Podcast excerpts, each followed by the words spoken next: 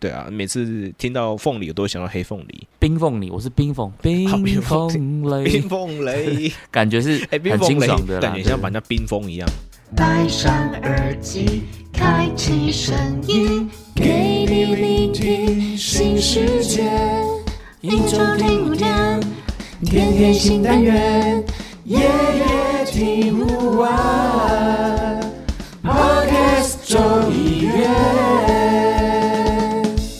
Hello，大家好，我们是卡卡城咖啡吧，我是倪晨。我是木卡，最近的天气真的是有点的给它很热哦。不管老板，你们那边应该也是蛮热的吧？那个出油你知道吗？出油出油，你说咖啡豆出油还是？哦，不止哦，你只要出去到外面啊，大概三十分钟，你的脸就出油了，太热了。对，我觉得最近在路上真的很煎熬哎，就是这个太阳非常非常的毒辣。我我觉得南部的热跟北部的热不一样，哎是怎么说？北部就是就像台北嘛，高楼大厦又要站南北了，啊就整个闷在里面的那种。哎，要站南北闷热，我觉得是那种闷热，你知道吗？就是对对对，真的是闷热。我每次去台北，就是以前我在台北工作的时候，没有，我都骑过去骑摩托车哦，然后从市民大道过去的时候，忽然间就是会经过高楼大厦吧，对中间不是会有间隔嘛？那有一阵风从那个间隔吹出来的时候，就感觉到哦，这个是烤箱的温度吗？这个听起来应该是热风式的，对对对，就热风式，因为那个中间都很多冷气嘛，那个那个什么是压缩机在转啊，然后就吹出来说哦，有够热。对，而且我觉得像很热的时候，你会很想要吹冷气，所以你走经过那个冷气开很强的那个大楼的时候，你会觉得还蛮爽的。对啊可，是另一方面就是你这样一直进出，一直进出，一直进出，其实我我觉得很容易中暑，就身体不好的就会丢刷，就要哎去刮痧了。就你忽冷忽热，忽冷忽热，金价都没掉。屏东也是吧，非常酷热的天气。哦，热的时候非常热啊，因为屏东的热是那种蛮炽热的那种感觉，就是直接那种艳阳高照的对，艳阳高照，直接就是热到那种骑摩托车躲在路边哦，那路边有阴影的地方躲在那边这样。真的会，真的会，尤其是停红灯的时候，我就回到我房间，因为房间都是啊房间 房间、房间都会 忽然间炸掉，房间都会有那个温度的那个显示嘛，啊，你房间会有温度显示啊？为什么？就是冷气啊，冷气会有温度显示嘛。哦嗯嗯那一进来我就看到那个显示，就显示三十三十七哦，三十七，三十七吓死我嘞！我想说是怎样，因为我的我的那个空间的上面是没有遮阳的，嗯嗯，嗯所以就整个就是很像火炉，就那种辐射热有没有？整个闷在那种建筑物里面，那种热，超级闷，这种天气烘豆子应该是一种高难度的挑战煎？熬啊，煎熬，所以我都会趁晚上烘。哦，太热了所以就晚上才开始烘豆这样子。对，晚上会开始烘豆子。那如果比较多的工作量的时候，就下午大概至少四点才会开始作业了，不然实在是太太热了，你知道吗？我上礼拜好像看到那个赖玉泉老师他的 FB，就是他的工作室里面，他说他新装了一个很很高级、很必要的东西，对，是隐形的，但是懂的人就懂。然后我我其实看不懂，然后我就看那个下面的留言，那个很扯，真的。因为那是什么？所以你有点看到那一篇吗？我有看到那篇那个基本上叫做中央型的，就是中央型的空调。对，就是其实现在餐厅好了，现在大部分的餐厅，例如说烧烤店，基本上也都会装上那一种的整体的空调设计。所以他是在他烘豆空间里面装了一台空调对对对，那个很强哎、我看到那一个，其实那个其实你知道仔细哦，去看一些烧烤店啦、那种室内烧烤店啊，他们基本上都也会有装那种冷气，你会觉得哎、很凉，可是它的那种风是可能就在上面这样子是舒服的啦，是舒服的，对对对，就是整体上面的设计，哎因为这个其实是空调上面是有一些技术存在的。哦，所以我们今天这一集要来聊日本制造的压缩机这样子。然后这个很稀少哦，下次再聊好了。所以，所以像如果烘豆的话，你就是会整个就是在有空调的环境里面在做烘豆，就对了。是是是，这样很舒服哎、因为它的场很大了，那普通的工作室基本上就是装空调，嗯就是冷气就可以了。OK 对，基本上就装那种可能就是变变频的就可以了。对啊，那这样子不会影响到你烘豆的效率吗？其实是稳定啊，稳定整个的空气环境。对于烘豆效率，哦我觉得有经验的烘豆师基本上是可以克服所有的困难啊。不管是下雨还是冷气这种的，对对对对对对对，就是基本上都可以克服。但是有冷气的话，理论上会更加的稳定。我想说不是这样，你的温度会不会上升的比较慢啊？哎，是基本上不会，然后冷气就是会，对对，基本上就是会让整体的烘焙的过程会比较呃一致性啊，因为第第一个，你吹的温度整体的空间会降温嘛，对不对？那每次烘豆子理论上都是控制在这样的一个环境温度的时候呢，嗯，你也比较好去抓整体的数据啊，或者是操作的方式、啊。等于把室内的温度都可以固定在同一个数值上，没有错，没有错没有错，哦就是用这个角度，对啊。我本来以为只是是体感上的生兵利器，因为太热了，所以烘豆是师很辛苦，是体感上的成品力。哦，所以不是是在烘焙上确实也有它一些对稳定的一些效果在，这样子一些效果哦在啦，对。那当然，你说有一些办室外的怎么办？工厂型的怎么办？嗯嗯嗯嗯，那那其实就是还是有一些方法可以克服啦，我觉得。随机应变这样。对对对对对，事在人为嘛。对，那讲到这个天气这么热，我就想要问一下老板，就是嗯，你平常在冲咖啡的时候，你有在冲冰咖啡吗？最近会冲啊因为，太太热了，对不对？太热了。我最近真的也会冲冰咖啡。对，因为想喝咖啡的时候呢，就会就会冲一杯冰咖啡嘛，然后可能冲好的饮料加冰块啊，然后装进去，对，然后就是开始你的表演，唰唰唰唰唰这样子。哦，那你会什么 two point 两点式、三点式什么？是是是，只有看过人家用了，但是自己没有这样用过啦，因为自己都会掉下来我。觉得很帅耶！哎，这个弄下来，哦，这样子那 shake shake shake，对啊，那超帅。超帅。他只是说，呃，自己不会用，那时候没有练习过。哎，那讲到冰咖啡，其实嗯，冰咖啡我们这样讲，冰咖啡它其实算是一个蛮笼统的说法嘛，对不对？所以其实对，冰咖啡如果从制成上来讲的话，它其实有很多不同的方法都可以得到一杯冰咖啡，对不对？是。是那老板可以来帮我们介绍一下，可能比如说有哪些不同的种类吗？以冰咖啡来说好了，以冰咖啡来说，嗯我们在早期，好，在早期比较常听到是冰滴嘛，哦，冰滴那时候很潮哎，是是很潮啊。那但是因为因为你会觉得说，哎，冰滴咖啡那个器材，哇，跟什么跟虹吸这个器材，哎，他们两个摆在你家门口，好，或者摆在店门口，或是摆在家里的某个角落对，，它有一种艺术品，有一种复古感这样。对对对，那它可能也会增加你的专业度，因为人家会说，哎，你这是杯禁忌还是杯？我会这样问是不是？呃，哎，南部人会这样问啊，哦，哦 哎，你会进有纪委嘛？哈，你会这样进药酒的吗？对，南部人可以这样这样问，然后北部人可能就说，哦，你最近有在做实验吗？这哦，样你们实验室搬到这里了呢。哦，家里也可以做实验哦，哦，对，店家那时候确实蛮多店家，如果摆一台的话，感觉就是很有噱头这样。对啊，对啊，就会觉得说，哎，很像蛮有趣的哦，哎呀，就是变成说是这个角度了。那这是一种冰滴哈，就是透过一些比较长时间的发酵啊、萃取啊，然后慢慢滴慢慢滴慢慢滴、慢慢弄啊，这样子。对，这是其中一种。是，对，那还有另外一种是冷泡，或者是大家现在比较常讲另外一个名词叫冰酿。咖啡有在做冷泡的，我其实好像没有喝过冷冷泡茶，我倒是蛮常喝的啦，但冷泡咖啡，那它跟冷泡茶的概念是有点类似的吗？它有点类似，嗯对，也是也是说我明天早上出门的时候，我是不是要出门，对不对？那要上班，那他就会在这个时候呢，前一天晚上睡觉前，好就把咖啡磨好，然后装进一个现在应该是买得到啊卤味包，把咖啡粉嗯装进去，然后呢再塞到一个一个容器，好，是，然后加水冰起来。那它这样就是泡一晚到隔天早上这样子吗对对对，泡一个晚上，哦，那它的研磨度理论上会调粗一点吧，呃，理论上调细一点。是调细一点的，我泡一整晚呢。对哦，因为我是冰的哦，是的，它萃这个我没取的方式试过欸不一样因为它是冰的，是，嗯下次你可以试看看。是是是是。OK OK，这个感觉蛮有趣的。那还有什么？呃，接着呢，就是我们比较常在用的所谓的嗯，直接冲下去，然后冰镇、热冲、冰镇的所谓的冰咖啡。哦，就跟我们平常在冲热手冲一样，然后只是我冲完之后再去把它变成冰咖啡这样子。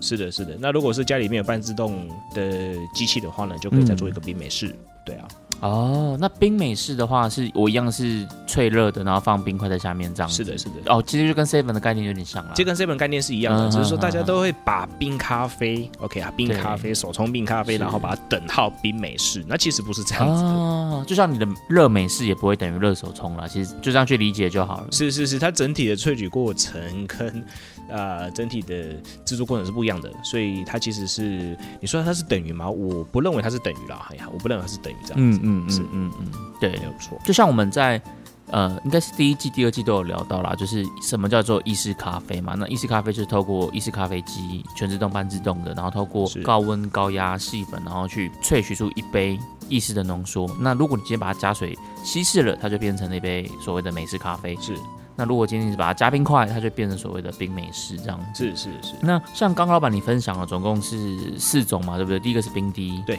那第二种是冷泡，然后还有这个热冲在冰镇的，然后还有刚讲到冰美式。是那这几种不同的冰咖啡的做法里面，你自己有没有比较常做的是哪一个？我自己最常做的，嗯，哎，最近比较常做的就是比较懒嘛，吼直接就是热冲冰镇。哎，对哦，热冲再去把它做冰镇这样子。对对对，直接热。那你可以稍微跟我们讲一下，它这个四个在风味上有没有什么你觉得比较特别的地方吗？比如说像冰滴，我自己觉得它的特色就在于它有一种很很像酒的那种发酵味。是是，它就是冰滴完之后，它的特色就是在这个地方。对嗯嗯我个人认为它非常非常非常好的特色就是在这个地方，就是有点像酒的那种发酵味道。对对对，酒的发酵味啊。那如果拿一些比较特别的日晒豆、嗯日晒豆去做的话，对，对，那还可能还要喝到一些酒呃酒酿梅子啊、嗯酒酿樱桃的这样的一些风味。对啊，那冷泡的嘞？冷泡的话，它其实也是会有这样的一个感觉，哦，冷但泡也是其实它对对对，它其实但是它没有太多的呃，因为冰滴完之后还要再放，嗯嗯嗯，对，还要再放，然后再继续增加它的发酵时间嘛。对，那冷泡就比较不会有到这么后后发酵的味道。那如果是热热冲再去把它冰镇呢？如果是热冲冰镇，我觉得呢，其实我觉得热冲冰镇的话，就是喝一个它一个什么呢？清爽的感觉，哦，清爽的感觉是不是？对，，清爽的，嗯然后冰冰的、凉凉的，然后有一个咖啡的味道，咖啡的香气。对，对我来说，嘿，对我来说就是喝这样子一种的感受，就是往它的清爽的感觉去制作就好了。嗯对，它如果是冲哎冲水洗，那就是大概就是我们期待它是有一些可能柑橘类的一些调性在。那如果是冲日晒的话，我们期望它是可能有一些热带热带水果的一些风味。对，那它比较不会像是我今天喝热的，还有什么呃热的时候层次啊，中温的时候层次啊，然后凉的时候层次啊。我们主要喝冰咖啡就是基本上啦，我会期待哦。之前跟一个巴教授聊过，但是做冰咖啡，其实冰咖啡不好做，那最主要就是要把那个清爽感做出来。哦，冰咖啡反而不好做。对，冰咖啡反而不好做，因为有时候比例不好拿捏。对，哦那就是做出个呃清爽感，然后喝的时候，因为我们总不希望，所以我今天已经喝冰的了，我还然后我还在一直慢慢喝、慢慢喝、慢慢喝。我们当然就是就是希望说，哎，今天喝一个冰咖啡，我希望的就是一种可以大口畅饮啊，然后喝一个爽快，嗯嗯嗯喝一种清爽。对，用这样的角度，对，就是之前我跟一个大概开业三十年的老吧台的时候，他们在聊，说冰咖啡还在喝层次啊，他们是这样子的。哦，原来还有这样子一个这样的认知，就对。那冰美式，可是冰美式我觉得应该大多数人都喝过，就是你在对，7-Eleven 冰美式就是喝一种喝一种喝一种清淡或对对对，喝 清淡，喝一个方便啦，喝一个方便对对对，，我觉得就是一种清淡，一种喝一个方便啦，对，这样讲也像很很很磨一磨言，就是对啊，喝一种对清淡啊，喝一个方便啦。就是你现在想要喝个清清爽爽的冰冰凉凉的冰咖啡，那可能就是可以喝个冰美式这样子。我我自己的感觉就是，其实热冲后再去冰镇，它其实就我们刚刚讲这四种里面啦，因为对热冲再去把它冰镇，其实它的风味的表现上还是会最接近平常我们在喝手冲的这种感觉啦我自己的感觉是是这样子。是是是，虽然说还是不太一样，但是如果这几个来讲的话，它它还是让我的感觉是比较接近这样子。而且我之前有一次喝之后，我就觉得蛮特别的是，诶，我觉得它会有一种水果，然后有一点微微的这种发酵的味道，然后是其实是跟在喝热冲的时候感觉是不太一样的。然后我对对，我那次喝到我就觉得，比如说好，你今天你在喝热的时候，你可能会很有你很熟悉的这种莓果调、热带水果调，对。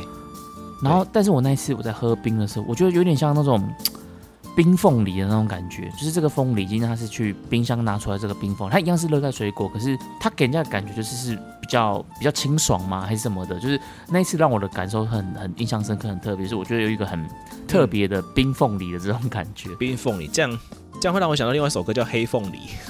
黑凤梨，哎呀，马上接到啊！哎呀，有是之前这就是个冷笑话，你知道吗？真的吗？我没有听过嘞，黑凤梨啊，就是哦就是就是邓紫棋的黑凤梨，然后他翻唱。我会不会被真是觉粉丝干掉啊？就是 这个神曲，然后你在那边这边黑凤梨，对啊，黑凤梨啊，对每次听到凤梨，我都会想到黑凤梨。冰凤梨，我是冰凤冰冰凤冰梨，凤梨，感觉是 很清爽的啦，我就感觉像把人家冰封一样，把人家哦，哎对对对对，我今天把你冷冻起来这样子 对，。把你冷冻。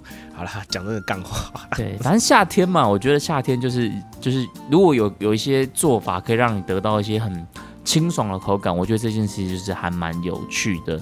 那但是接下来我们因为我们刚刚只是聊一个这种就是比较呃整体的一个冰咖啡的一些不同的做法嘛，那如果说老板今天你要在家里，嗯。你要自己做一杯冰咖啡的话，是。也会跟我们分享一下你的做法是怎么样，就是你会怎么做？如果你今天要自己来做一杯冰咖啡的话，好，其实冰咖啡应该这样讲啊，大家也会做咖啡，做冰咖啡。那我觉得就不用太去争议一些东西，叫做我冰块是要先放还是后哦，哎、可是这个其实我觉得，我之前在网上看到有人在讨论这个，我觉得这个蛮有趣的。这个等下我们后面可以聊一下。老板，你先讲一下你的是是方法。是，我我觉得就是可以先不要我我们今天就很简单好。嗯嗯，对我来说，好，对我是个人来说，我今天要讲的事情是，我就很简单，就是直接热冲之后冰镇。嗯，那你是会先冲完之后，对对，我我大方向是这样，先冲完之后冰镇嗯嘛，就是说我今天冲完之后，然后直接加冰块，然后迅速赶快降嗯，温这样子。嗯嗯。对，这是我的主要的做法。嗯，。是。那我自己在做这样的冰咖啡的参数的时候，我为什么会说其实冰咖啡比较不好做？是因为有时候我们会很容易呃萃取不够，哦，萃取不够。哦，你就因为萃的太前面的这样子，对，可能做的太前面嘞，对，嗯。或者是说我萃的状态不是很理想，然后又加上冰块进去之后呢，就整个嗯，水掉啦，好，连咖啡味都没有我有一次做，就是我也是吹的太前面，然后我那杯就是非常的酸啊，，对，我得到了一杯很很酸的酸的。冰咖啡，对对对对对，就是很明亮，但是很酸，酸到你会觉得说，哎呦，有 有点咖喱是顺，然后在在冷气房里面在咖喱顺，对对你少了一些中段的支撑嘛，你可能吹了很多很多的前段，可是我个人觉得没那么好喝了，说实在的，是，所以我自己在做冰咖啡的时候，呃，我的确啦，就是说，因为他要在短时间内哈，他在短时间内把一些风味叫出来，对不对？对那我基本上我就会用什么呢？我就会用比较细的粉，好，比较细的粉去做萃取。嗯嗯嗯对，例如说我可能浅培嗯啊，例如说我可能是小飞马之类的，啊最常用的小飞马这样子，那可能我就会磨在。呃，我上次有聊过嘛，前面可能设定在四对，OK，中间值，那我可能就会磨在三点五，然后你会再调细半格，对对，再调细半格，然后磨来三点五，嗯，然后尽可能的就是我可能会冲到一比十而已。哦，你的那个粉水比也会把它降降到一比十，对对对，然后剩下的重量怎么办呢？我们各位啊，还有冰块哈，就是我们这样想一下，啊，冰块也融化了，对不对？然后冰块融化之后呢，它就会在跟咖啡再做一些其他的结合嘛，就是它其实本身还是水，嗯嗯嗯对，它本本身是它就还是水溶水了，对，就会溶水了。嗯那我就会做这样的一个，呃，因为为什么要磨细？就是我想要让它的萃取是可以到比较，呃，可能在后面一点也会有一些表现的。嗯嗯嗯嗯，状态把萃取率做高，对对，把摄取率做高，甚至呢，好，甚至呢，我曾经有个朋友说，哦，冰咖啡啊，要做到前中后都有味道啊，那也很简单，直接搅拌哦。一比十，然后直接搅起来，它直接就是一冲啊，一比十的水嗯。就直接冲进去了冲进去，直接就先搅，搅完之后等它流干。我说哇哦，他直接现场说给我看。对，直接这样流干，然后加冰块进去喝，哦，真的也还不错哦，就是层次也蛮好的，整体的风味上面的表现也都还蛮扎实的。嗯嗯那也喝得到清爽感，就是整体就是我可以一口一饮而尽这种的。对，整体上面来说就可以这样去做一个设计啦。哎，那你这样你就是你研磨度调细嘛？对那水温呢？水温我就大概抓在八十六、八十七左右，啊，所以其实没有很高。啊，没有用的比其实不会很高。OK，是是是，就对我来说，就是因为其实刻度磨细之后，能叫的味道就会更多了。嗯嗯嗯嗯，就你动最大的那个参数这样子。对对，我觉得动最大的那个参数。那当然，我自己的习惯是这样去做萃取啦。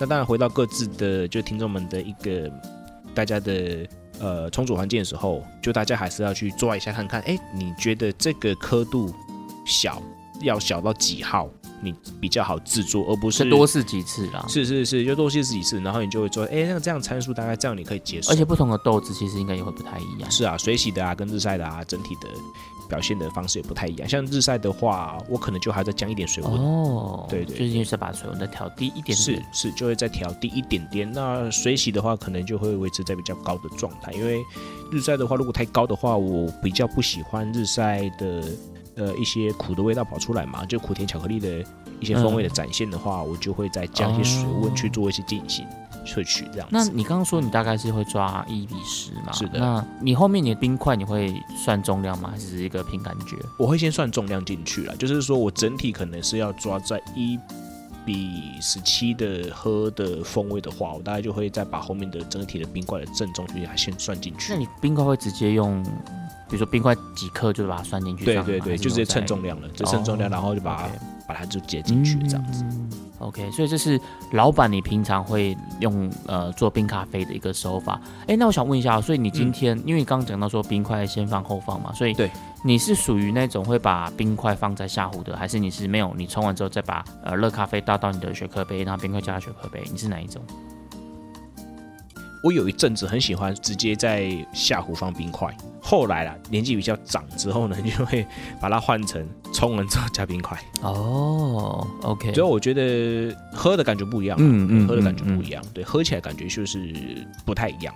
对，这个这个我其实也蛮想聊的，就是因为刚刚老板一开始他就说，就是反正就是要做一杯冰咖啡吧，不用太纠结冰块是先放还是后放。但对呃，就像我刚刚说的嘛，有些人他们在做冰咖啡，包括有些店家他们在做冰咖啡，他们的做法是他们会先把冰块放到你的下壶，是那所以你的咖啡滴下去冲下去的时候，它就开始在做融水了，这样子，就是你的冰块就开始跟热咖啡接触。对，那当然有另外一种做法，就是我直接把我的热咖啡用我想要做的参数把它全部萃完之后，你会先得到一壶热咖啡嘛？是那你之后再把热咖啡去看你是要用雪克杯还是你要怎么样，就是反正就是跟冰块做冰镇这样子是。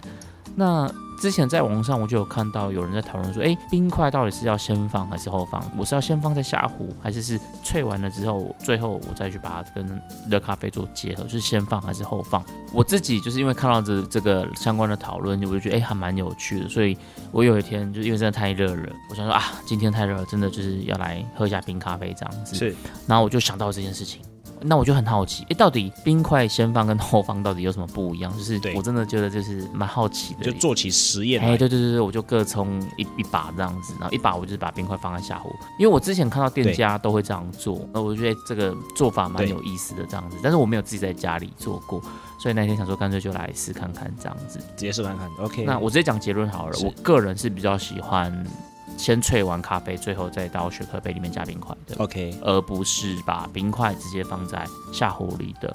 那为什么的原因，就是因为我自己的感觉啦，就是我把冰块放在下壶的，它的整个的风味是我觉得是比较偏前面一点点的。是的，然后如果我今天是全部萃完的，再把它加到雪克杯里面去加冰块的话，它的味道就比较偏中短一点点。这样讲可能有点笼统啦，可是我的感觉大概就是这样子。因为我觉得一个就是比较明显的酸香，然后一个就是呃酸香刚刚好，呃香可能少一点点啦，然后但是它酸有一点点，但是它有一个更多的甜感，跟我刚刚讲到的喝到的这个水果的风味。那我自己就觉得，哎、这个东西其实在冰咖啡里面，我觉得是还蛮讨喜的。对，因为可能就像老板说的嘛，你你不会像热咖啡那么多层次在那边慢慢转啊。那如果就是整体一个大概大方向的话，我觉得这个这样的风味对我来讲是比较讨喜的，所以我个人是会比较喜欢后者这个做法的。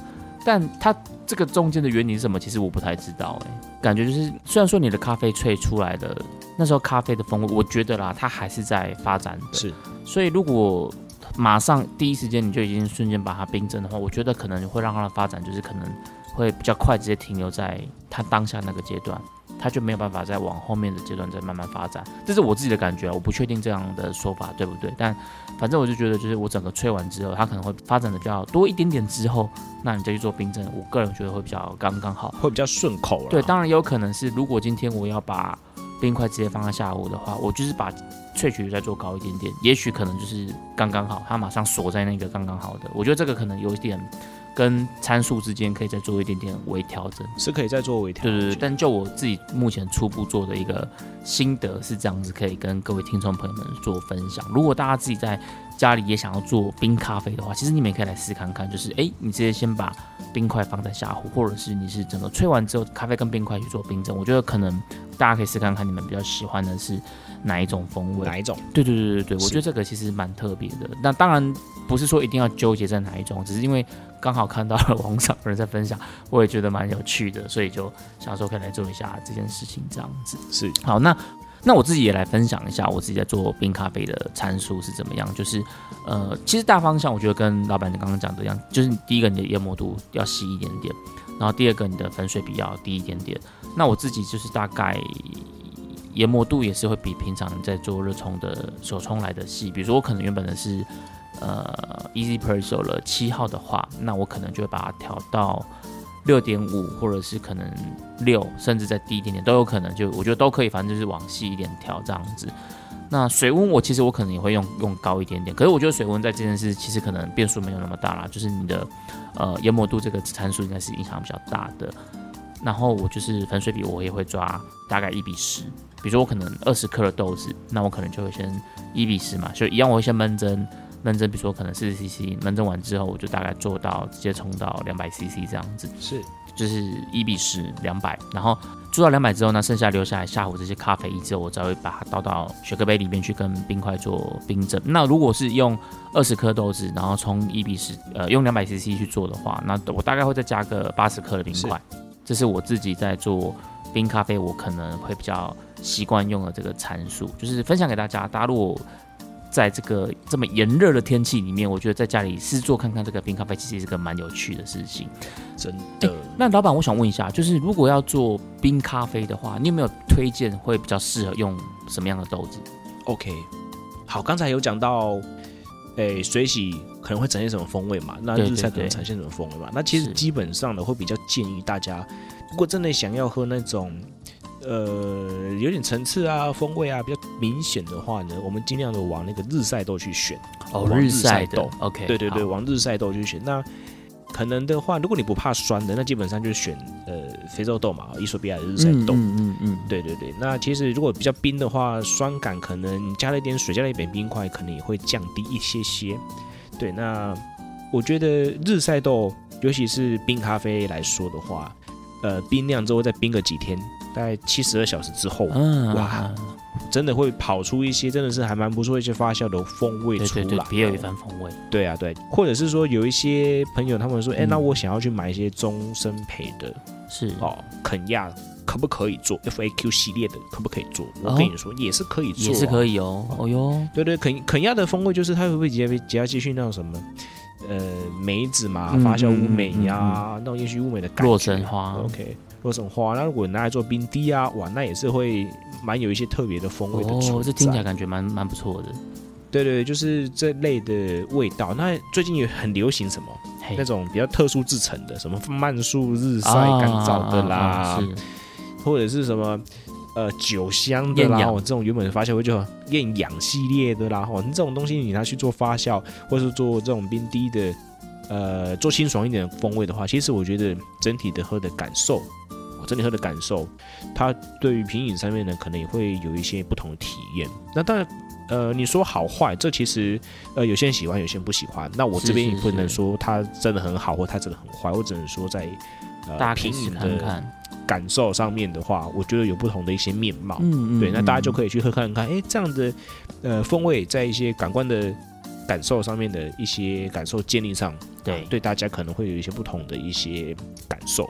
对，那就可以去请大家试看看。因为对，因为我看到网络上蛮多人在推做冰咖啡，他们都会往前培啊，或是非洲都做推荐。其实我觉得，可能大家的一个大方向就是，既然今天你想要喝冰咖啡，你应该就是想要去图一个清爽，所以可能豆子的推荐就是会往往这种比较清爽的方向去。因为你在这边，你应该不会是想要喝一种很有大人的味道的这种很厚重的。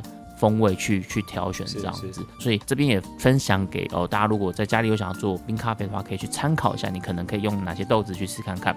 那也可以试试试看看老板说的，就是把呃冰咖啡再放在冰箱里面冰几天，去看看它继续发酵之后会有一些呃怎么样的风味。我觉得这些都是大家在家里面真的炎炎夏日可以去尝试的一些冰咖啡的做法，没有错。那其实讲到冰咖啡，我觉得还有一件事可以聊的，就是冰咖啡，我觉得它也蛮适合拿来做一些。调饮的，像现在天气这么热，所以大家做冰咖啡，其实你可以用一点点，比如说柠檬啊，或是一些呃水果，我觉得都是蛮适合在冰咖啡里面去做一些特调的。真的，那这些内容呢，我们就可以留到下一集来跟大家做分享。好的，今天这一集呢，就是在跟大家分享一下，就是。我跟木卡老板，我们平常在家里如果做冰咖啡的话，会怎么做？那大家如果有兴趣的话，也可以回家可以在家里试看看，包括你的呃冰块放的这个顺序，我觉得可能都是你可以去做看看的，做个实验喽。对，那我们今天的卡城咖啡吧就到这边告一段落啦，我们就下周见啦，拜拜，See you next time。下周请继续收听由 Coffee Sophia 零零七所主持的《一生一世》，陪你生活不打烊。我们下周见啦，拜拜。